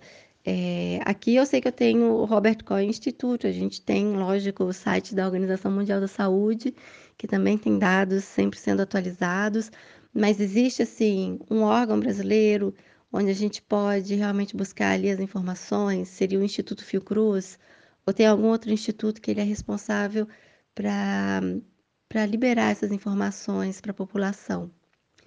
Então, é, é isso. Deixa aí a pergunta, depois eu faço o encerramento. É, sobre sites confiáveis, para a gente olhar essas informações, na Alemanha é realmente o Robert Koch Institute, que é RKI, a sigla que ele é encontrado na internet. Eu também olho é, o que eles chamam de, de Life Ticker, que é aquele, aquele controlador em tempo real, que se tem também pelo governo da Alemanha, pelo Bundesministerium. Outra coisa que a gente também é, considera são os sites estaduais. Os sites estaduais também eles ajudam bastante. Então, por exemplo, na Bavária tem o BR News, entendeu? E tem o site geral de, de, de notícias, como por exemplo o NDR de Welt, certo? No Brasil, o ideal é realmente você ir por fontes governamentais, por quê? Porque é uma doença de. É, tem que ser compulsoriamente é, informada quando ela é diagnosticada. Então, os dados ficam, no, digamos assim, no Ministério da Saúde. E você pode realmente procurar, claro que tem grandes veículos no Brasil que têm um, um bom respaldo, como Estadão, Folha, enfim mas os, o, a raiz dessas, a fonte desses dados geralmente é do governo. Então, assim, eu não estou querendo falar de política, né? pelo amor de Deus, estou tão cansada dessa história de, de politicagem, principalmente no Brasil, parece que voltou a época das eleições. E não tem, assim, desculpem dizer, não tem nada a ver, é um problema de saúde pública, é, de vigilância sanitária, não canso de dizer. Então, assim, é importante você ver Inclusive no site da Organização Mundial de Saúde, eles têm também, só que eles têm um certo delay, porque eles precisam ter os casos relatados, né? Não é tipo de um para um. Então, por exemplo, um dia eu estava vendo o Life Tick aqui da Alemanha, estava 5.800 e lá estava 3.900. E uma última coisa para fechar, infelizmente nós ainda temos casos que estão crescendo. Hoje eu olhei a curva, a gente está com mais de 13 mil. É, mais um apelo levem a sério, tá? Levem a sério. Todo mundo está cansado. Mas acredite, também quem está na frente está cansado, mas está lá, certo? Trabalhando, está informando. E se protege, proteja os seus. Eu desejo de coração, como médica, que, que vocês fiquem bem, fiquem com saúde que se tiver que vocês tenham uma forma leve.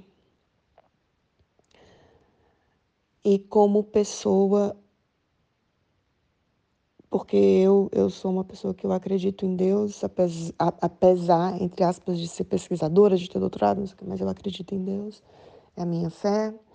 É, eu espero que vocês sejam cobertos e acompanhados por um anjo de luz que os caminhos de vocês se abram, mas para dentro de vocês. Não vão sair de casa, tá? Vamos confiar, fé em Deus, bola para frente. É, e diante de todos os fatos, né, de informações, de dados que eu venho acompanhando e observando, né, ouvindo atentamente os especialistas, né, pessoas que realmente têm fundamentação para dar algum tipo de argumento ou de previsibilidade, né, no que compete à Europa e, e, e o Brasil também. É, vou falar uma coisa aqui para vocês, confessar. É, é, bem difícil dizer, de dizer isso, mas eu acredito que eu, gente, todos nós temos um papel de, nesse momento, de conscientizar as pessoas dos perigos que existem. É, e com o objetivo de fazer essas pessoas repensarem refletirem para que não chegue, não chegue o que aconteceu comigo, né? Não chegue a acontecer o que aconteceu comigo e que eu vou confessar aqui com vocês. Era 30 de outubro de 2007.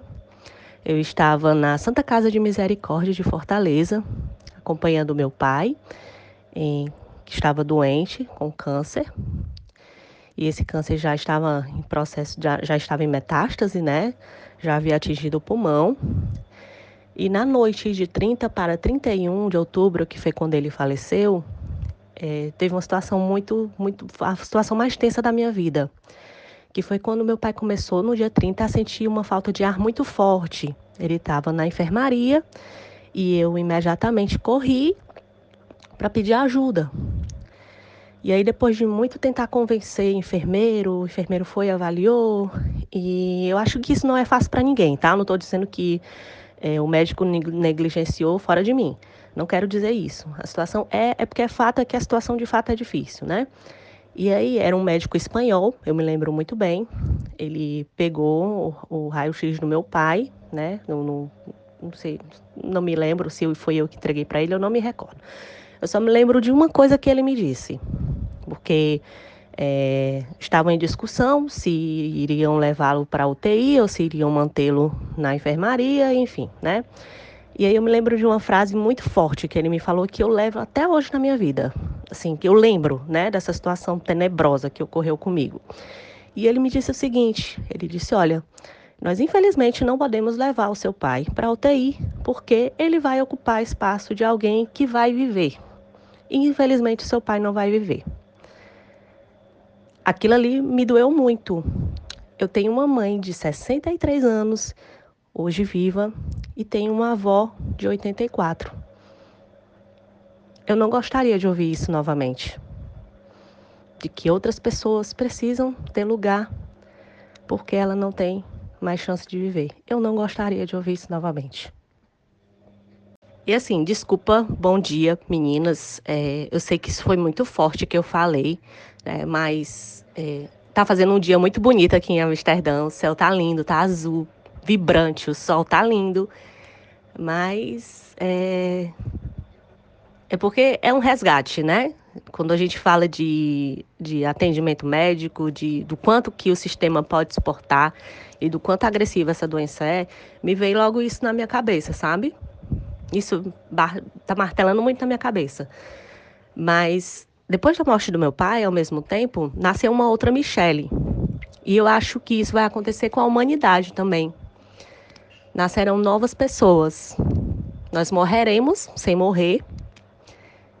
E nós mudaremos. E eu espero que seremos de fato pessoas melhores, assim como a morte do meu pai me ensinou e eu certamente, eu não tenho dúvidas de que a Michelle de 2007 para a Michelle que tem hoje, ela é ela é bem diferente. Ela amadureceu muito, ela é, cresceu muito em todos os aspectos, né, espiritual, é, entre outros. Mas hum, houve um amadurecimento e, e o coração da Michelle mudou. Então, eu acho que é que eu espero que é isso que de bom, né, que isso tudo venha a trazer, né? Que eu vejo, eu lanço isso como um alerta, mas ao mesmo tempo na esperança de que nós tornemos pessoas melhores, né? Todos nós, passando ilesos por isso ou não. É, eu não consegui ouvir tudo, tá? Mas para quem está procurando, é, eu ouvi só alguns áudios, não todos mas eu estou sempre conferindo uh, o que está acontecendo no site coronaifenlive.com e lá eles estão sempre atualizando o que está acontecendo, né? Quantas pessoas estão morrendo, quantas pessoas estão ficando infectadas em qual lugar. E eu também estou acompanhando um site no Brasil que é o sigageomarketing.com.br e já tá, eles estão atualizando todo dia. Então, de ontem para hoje, os casos no Brasil aumentaram muito. E uh, tem um site também que eu olho na Alemanha. Uh, deixa eu ver se eu encontro ele aqui. Que é o intera, inter, interactive.morgenpost.de. E ele também mostra no mundo todo e uh, na Alemanha. Né? Um, aí, por enquanto, aqui na Holanda a gente está com 77 infectados. Na verdade, eu não atualizei, mas vou dar uma atualizada. E um, deixa eu só dar uma olhada aqui. Ok, uh, estamos com números atualizados aqui na Holanda: 3 mil infectados uh, e 107 mortos. Então, de ontem para hoje foram mais 30. É, e é isso, eu vou dar uma olhada aqui, vocês ouvem passarinho aqui fora, né? Mas. Um, não sei, gente, eu tô, eu tô muito ansiosa. Mas depois eu volto. É, é realmente é muito difícil tudo que foi dito. Porém, é, é como eu falei, né? É, a Michelle melhorou muito dessa Michelle de 2007. É, claro que eu só tô longe, tenho muitos defeitos ainda, com certeza, mas a morte do meu pai me, me ensinou muito. E hoje eu não sofro mais, é doloroso de falar isso, mas eu não sofro, não fico me remoendo com isso. Eu vejo por outro prisma, eu vejo pelo prisma do aprendizado que isso me trouxe. E qual foi o aprendizado que isso me trouxe, né? Essa situação me trouxe. Saúde, se você tem saúde, você pode buscar qualquer coisa. Pode não sair do jeito que você planejou, mas você vai conseguir, com mais ou menos tempo.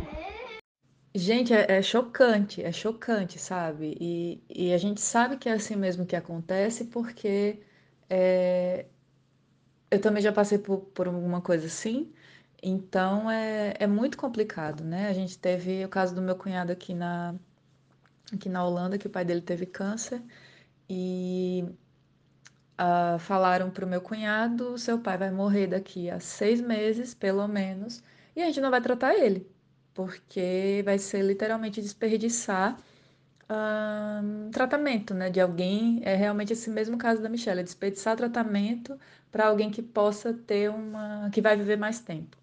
Né? Então, isso é muito. A gente está chegando no, no, numa, numa etapa assim, né, da, dessa a gente está chegando num patamar dessa crise onde realmente vão ter que escolher quem vai viver, quem vai morrer. E o fato do meu é, do meu marido ser do grupo de risco, né, me faz ter ainda mais medo, entendeu? Então eu tô assim uma pilha, né? E uh, Agora eu acabei de ver que os números aumentaram né, de 77 para 107 mortos aqui na Holanda. O que me deixa mais desesperada aqui na Holanda é que os números de recuperados estão. Só duas pessoas conseguiram, conseguiram se recuperar. O número de infectados jovens também está alto, é metade dos infectados. Então aqui a gente está literalmente numa roleta russa, entendeu? E é muito importante que as pessoas fiquem em casa, sabe? É, é, é uma coisa boba, sabe? Se você tem uma casa para ficar, fique em casa, sabe? É, é, é, só isso que a pessoa tem que fazer e, e ainda assim é difícil, sabe? É muito difícil conscientizar quando existe essa resistência, sabe? Ah, não, meu, meu pai ontem falou mesmo, né? Ah, é, um, é uma gripezinha. Meu pai falou, falou isso ontem. Eu literalmente surtei, sabe? Então é, é é muito difícil. E eu não sei se esse áudio ainda vai pro, pro podcast, mas se não for também não tem problema. Mas é, a gente precisa se conscientizar, sabe? Então a gente está as pessoas estão brincando realmente com, com o futuro do, da família, com o futuro das outras pessoas. E esse é um momento que a gente precisa realmente se unir, ficar todo mundo em casa, ajudar no que puder. E é isso. Muito obrigada. Mas é exatamente isso que vai acontecer no Brasil, sabe? Eu tô muito preocupada, tô muito preocupada. Eu tenho grupo de risco na família, então, assim, eu tô muito preocupada, sabe? E graças a Deus, assim, uma coisa que ainda me dá um pouco de esperança, não na Holanda, porque eu sei que o sistema aqui é ruim, é ruim. Só não vou falar que é um lixo, porque depois as pessoas podem me julgar. Mas, uh, mas fica no ar, tá? Fica o shade. É, aqui na, aqui na o, que ainda me dá um pouco de esperança é que o número de infectados, né, de infectados não, o número de mortes é ainda menor do, do que o número das pessoas que estão se recuperando, né? Aqui na Holanda eu estou extremamente assustada, né? Não é que nem o caso da Alemanha, por exemplo. A Alemanha tem 20 mil infectados, né? Acho que por volta de 10%, 10% não, 10% não, né? 1% tá se, se recuperou e 70 morreram. Então, olha um país com a proporção da Alemanha, né? Da quantas Holandas cabem numa Alemanha, gente? Muitas, sabe? E a Alemanha tem menos mortes que a Holanda, entendeu? Ok, que talvez a Alemanha, a Alemanha com certeza tem mais leitos do que a, a Holanda, mas a gente não está preparado para isso, tá? Os hospitais aqui da minha região estão super saturados, né? Eu acabei de, uh, falei com meu marido, a gente estava até conversando sobre isso, que eles estão é, já começando a construir novos, uh, novos postos emergenciais. Então aqui a situação não está bonita, entendeu? São 107 mortos já, 107 mortos para um país que, sei lá, é um décimo da Alemanha, entendeu? Então, aqui o quadro está muito preocupante, assim, está muito preocupante. E o que eu acho muito estranho, assim, é que ninguém fala nada, sabe? Ninguém fala nada e a gente fica nesse vai, não vai, sabe, não sabe. E, e para mim isso é muito angustiante. O que mais me deixa chocada é que, assim, nós aprendemos a ler gráficos, né? de a quantidade de pessoas infectadas, a quantidade de pessoas mortas, aí a, essas pessoas mortas se tornaram apenas números. Só que são 107 famílias, são sete pessoas que deixaram de viver por causa de um vírus. São 107 famílias que perderam um ente querido e que não podem nem ter a oportunidade de enterrá-los com dignidade nessa loucura que está, sabe? Então é muito triste isso, gente. Em relação ao Brasil, eu fico mais preocupada ainda, porque a minha mãe, por exemplo, ela é ela tem problemas de pulmão, ela é diabética e, e tem pressão alta, ou seja, mais, e além de tudo é velha, né? Está acima de 70 anos. Então, ela está mais do que o grupo de risco, risco do risco. E ela está isolada, então está caindo em depressão. Então, o, parece que é uma bola de neve. Parece que, assim, não, não vai acabar nunca. Então, é, é desesperador. A gente tenta manter a esperança, tenta manter o otimismo, mas é uma situação que eu nunca vivi. E como a gente nunca viveu isso antes, é complicado se acostumar. No, no pronunciamento do rei ontem, ele falou exatamente sobre isso, né, Melissa? Esse ponto do isolamento, da solidão, que acomete os mais que as pessoas que estão mais em risco, que são os idosos, né? Que estão deixando de receber visita dos filhos e aquela história toda que a gente já sabe. E ele até falou, né, que o vi... pior que o vírus corona é o vírus da solidão, né? Que a gente precisa de alguma forma tentar reverter. É, é, é algo novo para todo mundo, né? É, é difícil, mas a gente tem que ter muita fé mesmo, muita fé no que a gente acredita e tentar subtrair esses pensamentos, porque de fato só vão deixar o nosso coração mais apertado. Pra gente, principalmente, que tá longe, né? Porque minha mãe, ela também é desse grupo dos seus. Ela só não tem hipertensão, mas ela já teve derrame pleural, ela já teve pneumonia, né? E ela está um pouco debilitada. Ela emagreceu um pouco bastante porque ela está pré-diabética. E a minha avó já sofreu cirurgia do coração ano passado, tem pré-diabetes, perdeu um olho, né, uma visão, né, Valentina? Valentina quer participar, pedindo atenção. Mas é isso mesmo. Então, acabei de ouvir o áudio da Melissa. Eu tô chorando. Mas um, é muito complicado, sabe, morar longe. Eu acho que a, a, o que eu tô mais é, preocupada, assim, são com os meus pais, claro, né? Mas é, é muito complicado a gente não poder estar tá lá, né? A gente não poder dar um apoio, a gente não poder cuidar. É... A única coisa que eu consigo fazer é mandar eu ficar em casa, sabe? A única coisa que eu consigo fazer. E, e ontem é... o meu pai ficou extremamente estressado, que ele falou assim: Eu já sei que é para ficar em casa, mas não é nada, isso não é nada. E isso é uma coisa muito grave, sabe? As pessoas estão morrendo, a gente está como a Melissa falou, sabe, são 107 pessoas, 107 famílias que foram, que foram, que estão sofrendo com isso. E, e eu, eu, eu tenho para mim que vão ser muito mais, sabe assim. Então tá, tá o caso assim muito tá muito, a gente tá muito aquém, é, eu acredito, de resolver isso aí, entendeu? Mas eu tô tentando ter um pouco de esperança de que isso vai acabar, porque é muito, para mim é muito sofrido, sabe? Ter que ter que pensar, né, que eu tenho meu marido aqui, minha vida aqui, mas é como se eu, se o meu coração tivesse no Brasil. Entendeu? Eu moro na Holanda, mas eu eu não me sinto holandesa tá? Para mim, a, a Holanda é o meu lar, mas eu tenho uma. É, é sou afetada diretamente por tudo que está acontecendo no Brasil, entendeu?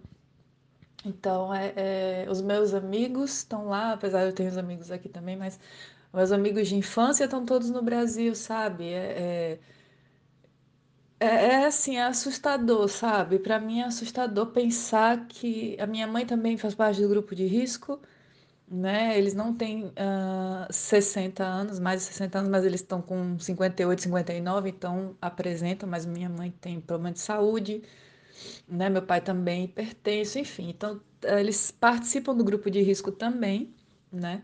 Então é muito complicado, sabe? É muito complicado. Para mim é muito a ideia de, de, de, de pensar que eles podem ter contato com esse vírus, para mim, é, me destrói, assim, sabe? Só de, de pensar desse, desse corona estar sobre, sobre a minha casa no Brasil já me dá um, um desespero, entendeu?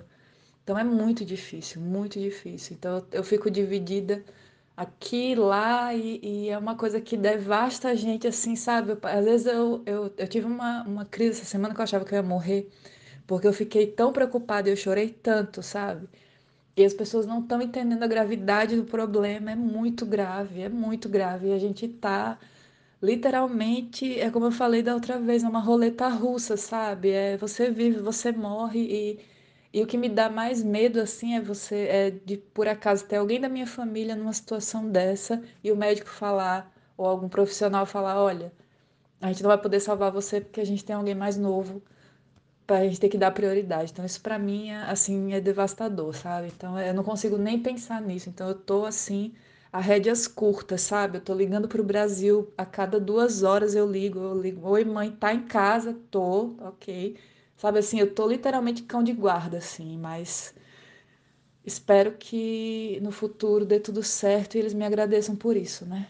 Só terminar minha fala, é, isso é verdade, nós temos os pacientes oncológicos, né? Nós temos outros pacientes que também precisam de UTI e não dá para misturar, entendeu? Então, assim, vai continuar havendo trauma, vai continuar havendo pessoas com é, infarto, vai continuar tendo pessoas com AVC, então a gente também precisa tratar essas pessoas, né? E é complicado. O meu pai é, teve um melanoma, um câncer de pele bem agressivo, teve que amputar o dedão, já tinha metástase linfonodal, então assim, eu sei também como é essa, esse sentimento de você como filha tentar querer fazer alguma coisa, às vezes é, por conta do prognóstico não ser aquilo que você estava esperando. Mas ao mesmo tempo eu acho muito importante isso. No meu caso, sabe, é, me, também foi assim que foi um divisor de águas para mim. Até que um tempo depois eu realmente mudei minha vida também, nossa, de ponta cabeça, mas isso é outro tema. De qualquer forma, eu acho que o mundo também vai passar por isso, eu acho que vai ter, vai ser uma era pós-corona. E vamos, vamos torcer para que ela seja mais positiva, que ela seja até mais introspectiva, e mais focada, né? Um abraço para vocês, meninas, foi um prazer enorme. Eu espero ter podido contribuir de alguma forma e sempre às ordens. Olha, Michele, muito forte, muito forte de fato esse seu relato. Peraí. Vou quebrar o clima. Meu marido me entregou meu, meu filho todo cagado para eu dar um banho, coitado, melou tudo. Sabe aquele cocô que vai assim até o pescoço? Bom, só para dizer, eu mando meu áudio já já. Vou dar um banho nele agora.